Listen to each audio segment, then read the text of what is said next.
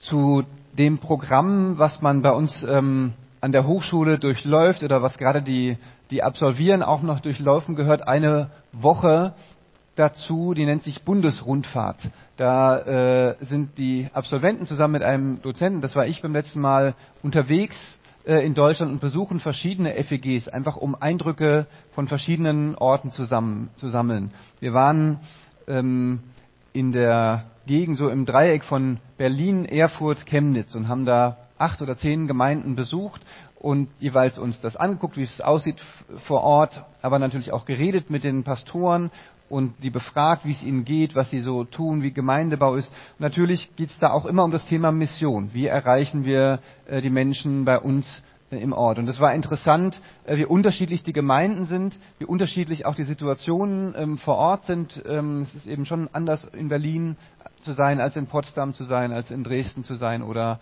äh, noch an anderen Orten. Ähm, und es war interessant zu hören, ja, was für Erfahrungen da mit dem Thema Mission gemacht wurden. Mit diesem Thema ist es nicht so ganz ohne. Ich glaube, wir tun uns auch als Christen nicht immer so ganz leicht damit. Es ist so etwas zwiespältig. Auf der einen Seite sind wir natürlich, ähm, ja, nicken wir alle, wenn es ums Thema Mission geht, Evangelisation, da sind wir alle dafür, selbstverständlich, das ist richtig und wichtig. Andererseits gibt es aber auch jede Menge Vorbehalte. Das ist mehr so eine Unterströmung, das ist äh, vielleicht nicht immer so offen angesprochen. Vorbehalte, es hat vielleicht mit Bequemlichkeit zu tun, kann aber auch mit schlechten Erfahrungen zu tun haben, die man gemacht hat, mit äh, fehlendem Erfolg, wie auch immer. Man kann fast auch, auch traumatisiert sein von schlechten Erfahrungen mit Missionen, ähm, vielleicht ist ein bisschen spitz ausgedrückt. Also ich erinnere mich, wenn ich so an meine Zeit zurückdenke, es ist schon einige Jahre her, in meiner äh, Jugendzeit gab es eine Evangelisationswoche ähm, mit dem Titel Musik und mehr wurde da geworben auf Plakaten und dieses geheimnisvolle und mehr äh, war dann eine halbstündige Predigt, die dann am Ende des Konzerts plötzlich ganz überraschend äh, kam. Also so ein bisschen so, man lockt die Leute an mit was, was sie wollen und dann gibt man ihnen was, was man selber will.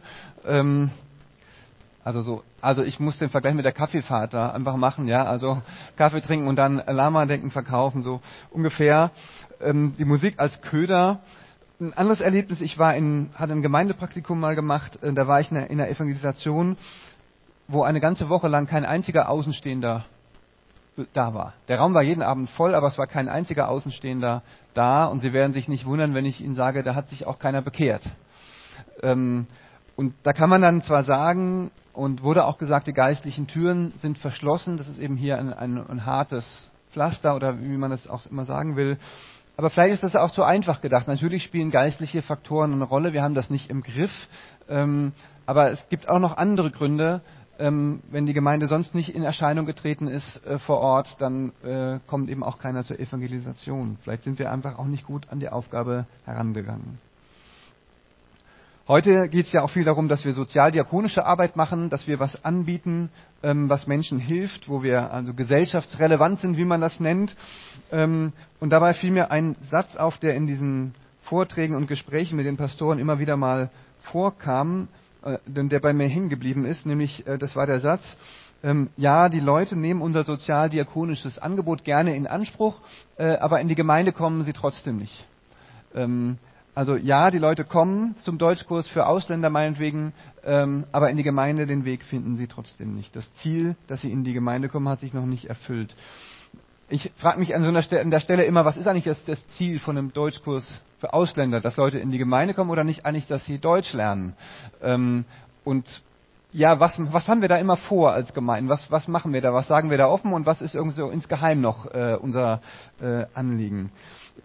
Natürlich, ich, ich verstehe das Anliegen, dass wir natürlich, dass letztendlich es darum geht, dass Menschen zu Gott kommen, aber besteht nicht die Gefahr, dass wir Dinge anbieten, die wir dann nur als Mittel zum Zweck irgendwie einsetzen? Und ist nicht eigentlich, dass Menschen, die in Deutschland angekommen sind, Deutsch lernen, auch schon was sehr Gutes? Und könnten wir nicht eigentlich auch äh, als Gemeinde stolz darauf sein, wenn wir das erreichen, dass Menschen sich besser integrieren können? Insgesamt war es auf jeden Fall eine, eine spannende Woche für mich, äh, mit den Absolventen da herumzureisen. Wir haben auch eine Breite gesehen an Ansätzen, viel Engagement, äh, viel Liebe zu den Menschen vor Ort auch.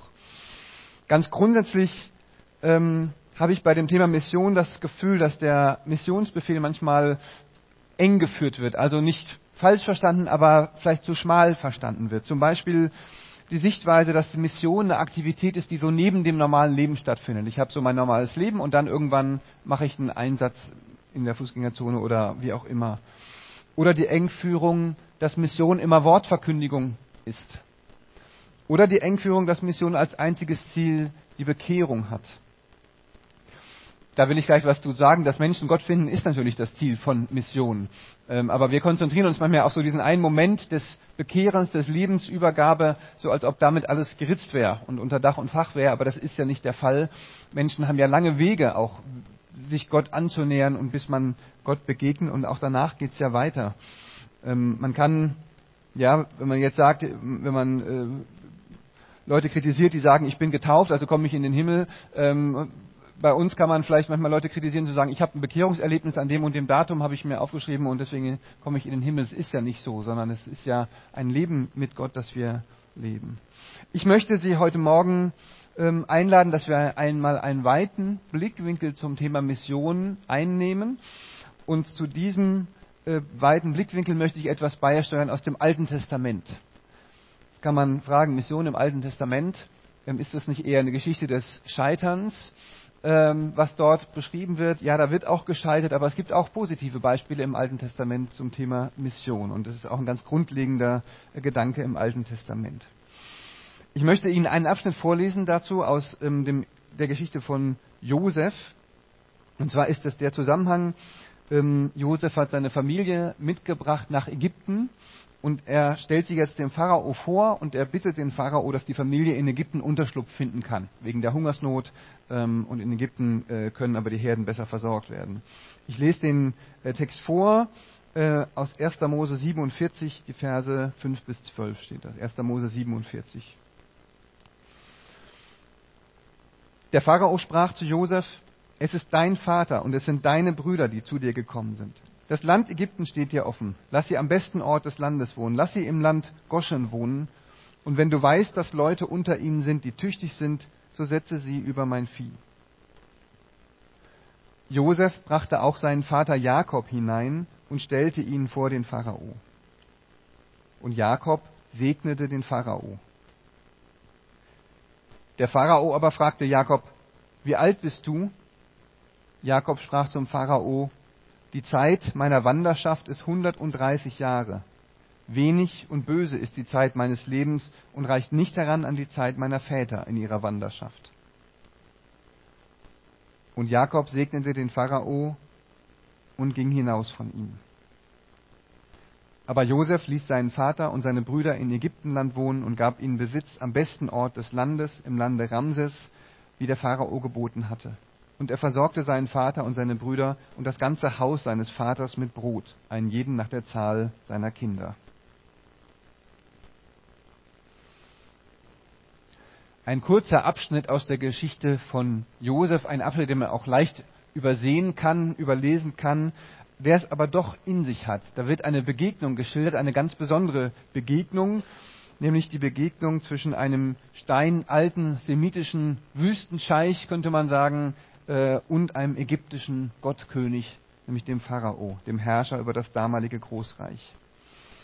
Und mindestens zwei Dinge an dieser Begegnung sind besonders. Das erste ähm, sind die Worte Jakobs in dieser kurzen Unterhaltung zwischen den beiden. Der Pharao fragt den Jakob nach seinem Alter. Der Pharao ist vielleicht so ein Jungspund von 20 oder 25 oder so und er ist mit diesem fragt dann den vielleicht ein Ausdruck von Respekt, auch von Ehre, den Jakob nach seinem Alter zu fragen. Aber die Antwort von Jakob überrascht, die ist nämlich sehr bitter. Er äh, sagt, wenig und böse sind die Tage der Jahre meines Fremdlingsseins. In den Bibelkommentaren steht oft nur wenig an dieser Stelle, warum das jetzt so ist, aber ich denke, man, man darf das nicht unterschätzen. Der Jakob ist vielleicht gerade vielleicht geht es ihm gerade nicht so gut, er ist ja auf dem Tragstuhl reingetragen, also er kann nicht mehr richtig gehen und vielleicht äh, drückt es ihn auch und so weiter. Aber es geht eigentlich noch um mehr als nur so um den Moment. Es geht darum, dass der Jakob wirklich ein hartes Leben hatte, ein bitteres Leben hatte. Immer wieder sind Menschen, die er am meisten geliebt hat, gestorben oder waren weg. Erst seine Frau ähm, Rahel und dann der Josef ich, die Geschichten kennen Sie, ich will das jetzt nicht alles nacherzählen, das ist ein eigenes Thema, aber man sieht in dieser Lebensgeschichte auch, ähm, diesen Satz, der auch bekannt ist, wie Gott auf krummen Linien gerade schreibt, so, so viel Schwieriges gewesen ist in seinem Leben, ist doch Gott immer mit ihm gegangen. Gott macht unvollkommene Menschen mit unvollkommenen Geschichten zum Teil von seiner großen Geschichte.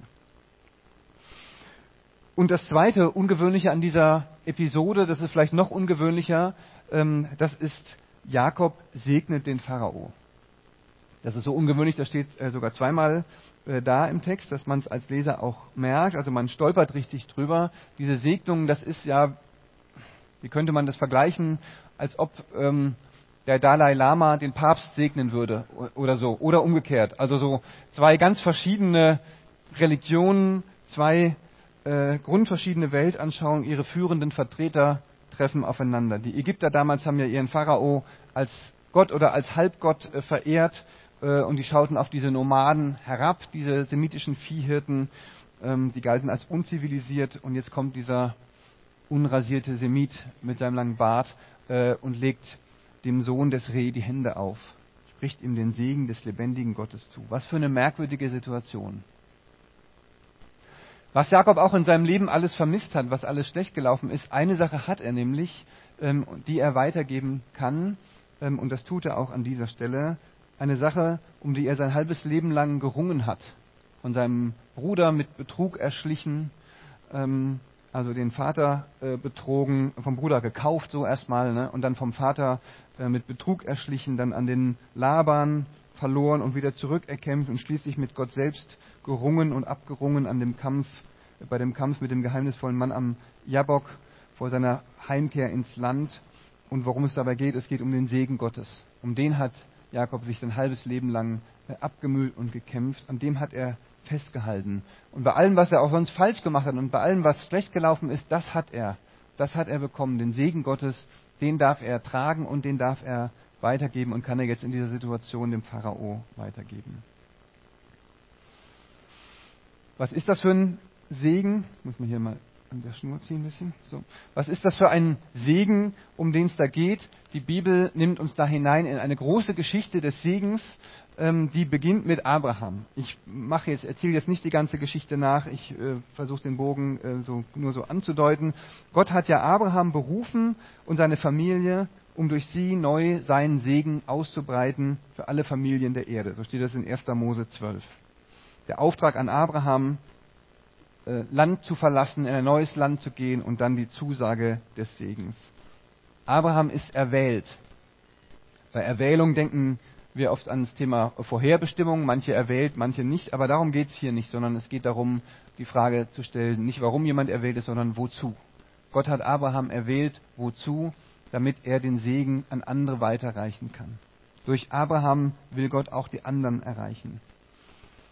Die Familie Abrahams soll Gottes Segen weitergeben. Und das ist, was der Jakob hier macht, als er dem Pharao die Hände auflegt. Der Auftrag an Abraham wird später dann auf das Volk Israel weitergeführt. Gott sagt zu seinem Volk, ihr sollt mir ein Königreich von Priestern sein. Und das, äh, was machen Priester? Sie vermitteln zwischen Gott und Menschen. Sie sprechen Menschen Segen zu. Israel wird zum Beispielvolk Gottes, wie es ist, mit Gott und mit seinem Segen zu leben. Und im Neuen Testament, die Stelle haben wir eben gehört, sagt der erste Petrusbrief, ist ein bisschen komplizierter Text, ähm, aber da wird gesagt, dass wir als Gemeinde diese Könige und Priester sind, die Gott berufen hat aus der Dunkelheit in sein Licht, ähm, damit wir dann äh, die gute Botschaft weitergeben können. Genau wie Israel auch. Wir sind Könige und Priester. Könige, um Gottes gute Herrschaft auszubreiten und Priester, um Gottes Segen weiterzugeben also Segensmittler Gottes sein. Gott lädt uns ein, dass wir damit Teil werden von seiner großen Geschichte des Segens, die mit Abraham angefangen hat. Und diese Geschichte äh, des Segens, das ist die Geschichte der Mission, der Mission Gottes, andere Menschen zu erreichen, damit andere auch den Segen Gottes erleben und Gott begegnen können. Gottes Segen weitergeben, Segensmittler sein, wie sieht das aus? Wie wird das konkret? Das Alte Testament zeigt uns Beispiele. Ähm, tatsächlich ist es schon ab 1. Mose 12, wo das mit Abraham losgeht, geht es immer wieder um die Frage, wie wird Segen auch an andere gegeben. Die Erzväter Abraham, Isaak sind nicht so besonders erfolgreich, aber der Josef, bei dem ist es dann zum ersten Mal so, dass er wirklich ein Segensmittler im, im großen Maßstab wird. Wenn wir die Episoden äh, uns auch kurz in Erinnerung rufen ähm, von der Geschichte von Josef. Ähm, am Anfang ist der Josef noch nicht der Segensmittler, sondern der ist der eingebildete Lieblingssohn ähm, und er muss erstmal durch eine Lebensschule dann gehen äh, und reifen. Er kommt ja nach Ägypten in das Haus von diesem Potiphar und da beginnt das mit der Segensgeschichte, nämlich immer, wo immer der Josef ähm, auftaucht, da beginnt sich Segen Gottes auszubreiten. Er, macht, er leitet das Haus des Potiphar gut, er organisiert es als Hausverwalter ähm, und Gott segnet das Haus des Potiphars wegen Josef, wird da gesagt. Und Josef steigt dann auf und wird da zum anerkannten und einflussreichen Mann. Wenn wir das mal mit unserer Vorstellung von Mission vergleichen, dann merkt man, das ist schon ein gewisser Unterschied. Ja, der Josef kam nicht äh, nach Ägypten, weil er irgendwie eine Vision für Ägypten hatte oder irgend sowas, weil Gott ihn dahin gesendet hatte äh, oder um Ägypten für Gott zu erobern oder wie auch immer, sondern er wollte ja gar nicht da, er wollte ja gar nicht hin, ähm, sondern es hat ihn dorthin verschlagen. Was Josef erfolgreich macht, das zweite, ist dann auch nicht, dass er den anderen von Gott erzählt. Also davon ist hier jedenfalls noch nicht die Rede. Der Erfolg von Josef besteht einfach darin, dass er seine Sache gut macht. Dass er das Haus, was er verwalten soll, gut verwaltet. Und das macht Eindruck. Da merken die Leute, hier ist jemand zuverlässig, hier kann man sich auf einen verlassen, der ist treu, der macht seine Sache gut, der ist auch fachkundig. Und das macht Eindruck. Und der Potiphar vertraut ihm alles an. Das Ergebnis der Mission von Josef ist dann auch nicht, dass sich die Leute bekehren, davon steht auch nichts da, sondern das Ergebnis ist erstmal, dass die Dinge im Haus von Potiphar gut laufen. Ganz banal könnte man sagen, aber das ist ja auch nicht zu unterschätzen. Wenn die Dinge gut laufen, äh, ist es für alle angenehmer. Also bei Josef ist es nicht so, dass er tagsüber Verwaltungsarbeit macht und dann abends ähm, irgendwelche missionarischen Einsätze macht, sondern seine Verwaltungsarbeit ist seine Mission. Das ist Josefs Mission. Gott segnet das, was er da tut vor Ort. Gott tut den Menschen, also Josef tut den Menschen Gutes durch seine Arbeit. Und er wird dadurch zum Beispiel, wie es ist, mit Gott zu leben. Später landet der Josef ja dann im Gefängnis und da ist es auch wieder dasselbe. Ähm, er, alles, was er anfasst, irgendwie macht er gut und es dauert nicht lange, äh, bis er zum Verwalter des Gefängnisses wird. Also ein Gefangener, der das Gefängnis verwaltet, ist ja auch was äh, schon Besonderes. Wieder ist es erstmal der fachliche Bereich, ähm, in dem Josef glänzt und einfach seine Vertrauenswürdigkeit, seine Zuverlässigkeit. Ähm, und wenn es dann darum geht, von Gott zu reden, dann tut Josef das auch. Und das wird jetzt hier an dieser Stelle erzählt. Es ist nicht mehr nur eine Mission mit Taten, sondern auch mit Worten. Da kommen diese Leute zu ihm mit ihren Träumen ähm, und Josef kann die Träume deuten und sagt aber, das ist ein Wissen, das ich von Gott habe und nicht irgendwie, was auf meinem eigenen Mist gewachsen ist. Dann kommt der Josef vor den Pharao. Josef deutet ja dann auch die Träume vom Pharao und da legt er dann auch in klaren Worten ein Zeugnis von Gott ab. Vor dem ägyptischen Gottkönig sagt er, dass er vom wahren Gott, vom einzigen Gott, ähm, diesen Traum gedeutet bekommen hat und dass dieser Gott das Schicksal auch des Pharaos in seiner Hand hält. Also ein klares Zeugnis und der Pharao reagiert auch auf das Zeugnis. Er erkennt an, dass in Josef der Geist Gottes ist, so formuliert er das. Und dann wird Josef zum Verwalter eingesetzt und hier ist seine Aufgabe wieder eine ganz praktische, man könnte sagen sozialdiakonische. Es geht darum, Getreide zu sammeln, äh, die Aufbewahrung vom Getreide zu organisieren, um dann die äh, Jahre der Hungersnot gut überstehen zu können. Und so wird Josef zum Segensmittler für ganz Ägypten letztendlich. Und zuletzt, wie wir im Bibeltext gelesen haben, der Pharao selbst bekommt einen Segen, einen persönlichen Segen. Ähm, der Pharao hatte Israel äh, sein Land angeboten, damit, die, damit ähm, also die, der Stamm da überleben kann. Er wird zum Segen für Israel. Gott hatte zu Abraham gesagt, wer dich segnet, den will ich segnen. Und so bekommt jetzt der Pharao auch einen Segen zurück. Jakob legt dem Pharao die Hände auf und es hat dann auch konkrete Auswirkungen, wird im weiteren Verlauf der Geschichte erzählt, dass der Pharao nämlich immer mehr Land in seinen persönlichen Besitz bringt. Also er hat das ganze Land an Israel angeboten und zum Dank kriegt er das Land sozusagen oder kriegt er ganz viel Land äh, selber zurück.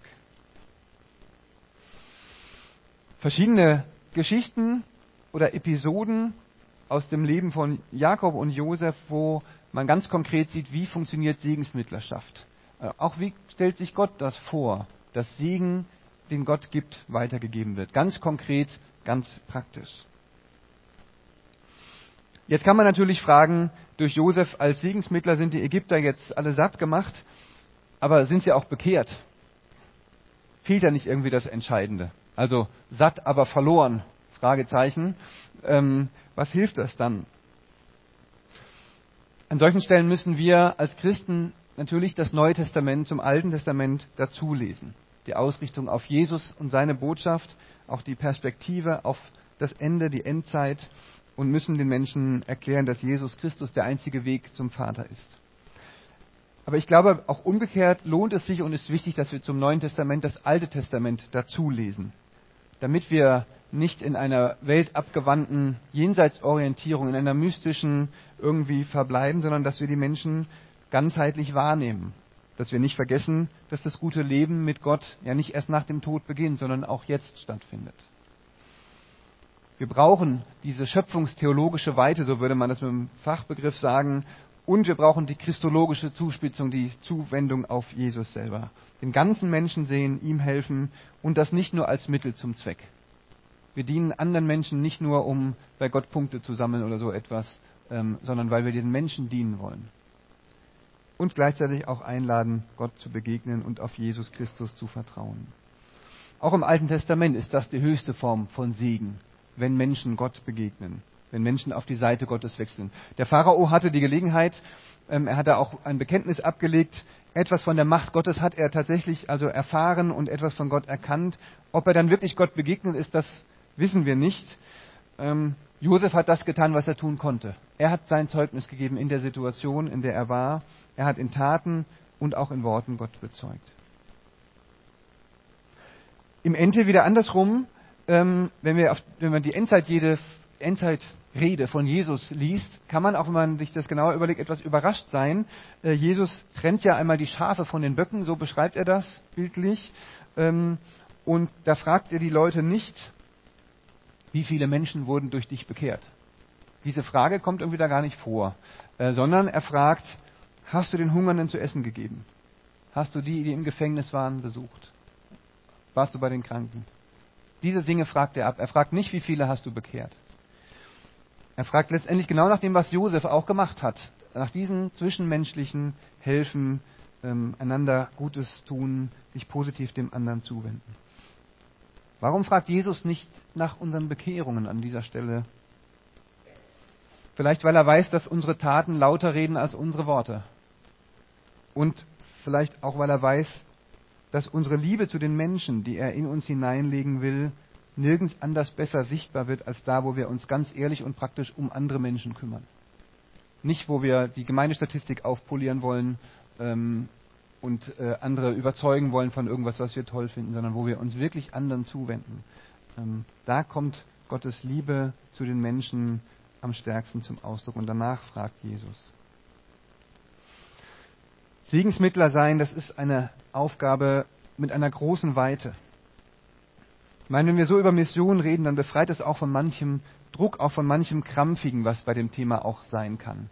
Also dieses, dieses ähm, ja, Alarmstimmung. Ich sitze jetzt neben jemandem im Zug oder im Bus und jetzt hat er irgendwie drei Minuten die Chance, das Evangelium von mir zu hören und, und, und wenn nicht, dann ist es vorbei. Ähm, ich weiß nicht, ob Sie das so kennen. Ich kenne das aus meiner äh, Jugendzeit, ähm, also so unterschwellig auf jeden Fall. Ähm, aber das ist nicht die Art und Weise, wie Gott äh, arbeitet, wie Gott Menschen erreicht. Wir sind ja sein Bodenpersonal, aber er, so äh, setzt er uns äh, nicht ein, sondern wir können diese Weite entdecken, vom Alten Testament her, von der gesamten Bibel her, von der großen Geschichte Gottes, können den ganzen Menschen sehen, anderen Menschen Gutes tun, nicht als Mittel zum Zweck, sondern weil die Liebe zu den Menschen uns antreibt, die Liebe, die Jesus in unser Herz gibt. Mission ist auch dann, nicht, dann auch nicht etwas, was neben dem normalen Leben stattfindet, sondern das normale Leben ist die Mission. Soll man jetzt Evangelisationsveranstaltungen und Vortragsabende abschaffen? Äh, ich glaube nicht. Ähm, ganz im Gegenteil. Ich glaube aber, dass es wichtig ist, dass wir sie, solche Dinge, die wir in der Gemeinde ja auch anbieten können, dass wir die einbetten in ein größeres Ganzes, nämlich dass Menschen erleben, hier interessieren sich Leute für mich. Und indem wir wirklich gutes ja, Segen ausbreiten, dass um uns herum äh, Segen passiert, als Einzelne, als Gemeinde. Und wenn wir das tun, dann macht es auch Sinn, davon zu erzählen. Und dann auch bei einer Evangelisation oder bei einem Vortragsabend ähm, Leute äh, einzuladen. Mit dem, was wir tun, mit welchem Beruf wir auch immer haben, mit allem, was wir sind, will Gott uns hineinnehmen in seine große Geschichte. Er lädt uns ein, dass wir ein Teil davon werden, wie er Segen auf der Erde ausbreitet, in all seinen möglichen Formen. Mit der Hoffnung, dass durch unser Handeln, auch durch unser unvollkommenes Handeln, auch durch unsere unvollkommenen Lebensgeschichten viele Menschen ähm, die Gelegenheit haben und finden, etwas von der Liebe Gottes zu erfahren, dass sie Gott kennenlernen, dass sie sich der Gnade in Jesus Christus anvertrauen. Ich bete mit uns.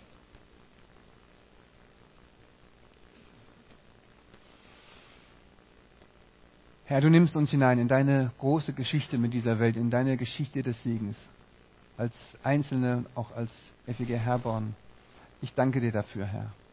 Du siehst ähm, unsere Fragen bei dem Thema Mission, unser gutes Bemühen, aber auch ähm, unsere Probleme und auch Anfechtungen bei diesem ganzen Thema, unser äh, Ringen, wie wir da auf eine gute Art und Weise anderen Menschen von dir erzählen können. Ich bitte dich, dass du uns Weisheit schenkst, dass du uns Weite schenkst und dass du uns offene Augen für die Menschen schenkst, dass wir nicht als Mittel zum Zweck irgendwas tun, ähm, sondern für die Menschen da sind und deine Liebe weitergeben. Ich bitte dich, dass du uns mit deinem Geist erfüllst und ja, wie der Christ vorhin erzählt, dass im richtigen Moment die richtigen Worte gibst, sodass wir das sagen können, was dran ist. Du willst uns leiten, äh, auch in allen Gesprächen. Du kennst auch die Menschen, um die wir ringen und vielleicht auch schon lange ringen, auch in der Familie. Ähm, bitte dich, dass du uns da auch Frieden schenkst und Geduld. Und Herr, wir bitten dich, dass du die Menschen, an die wir denken, dass, dass sie dir begegnen und dass sie auch ihr Leben mit dir anfangen. Wir bitten dich darum, Herr, dass du wirkst, dass mehr Menschen zu dir finden. Wir danken dir, dass wir Teil von deiner großen Geschichte sein dürfen, dass wir auch darin getragen sind und unseren Teil beitragen dürfen. Amen.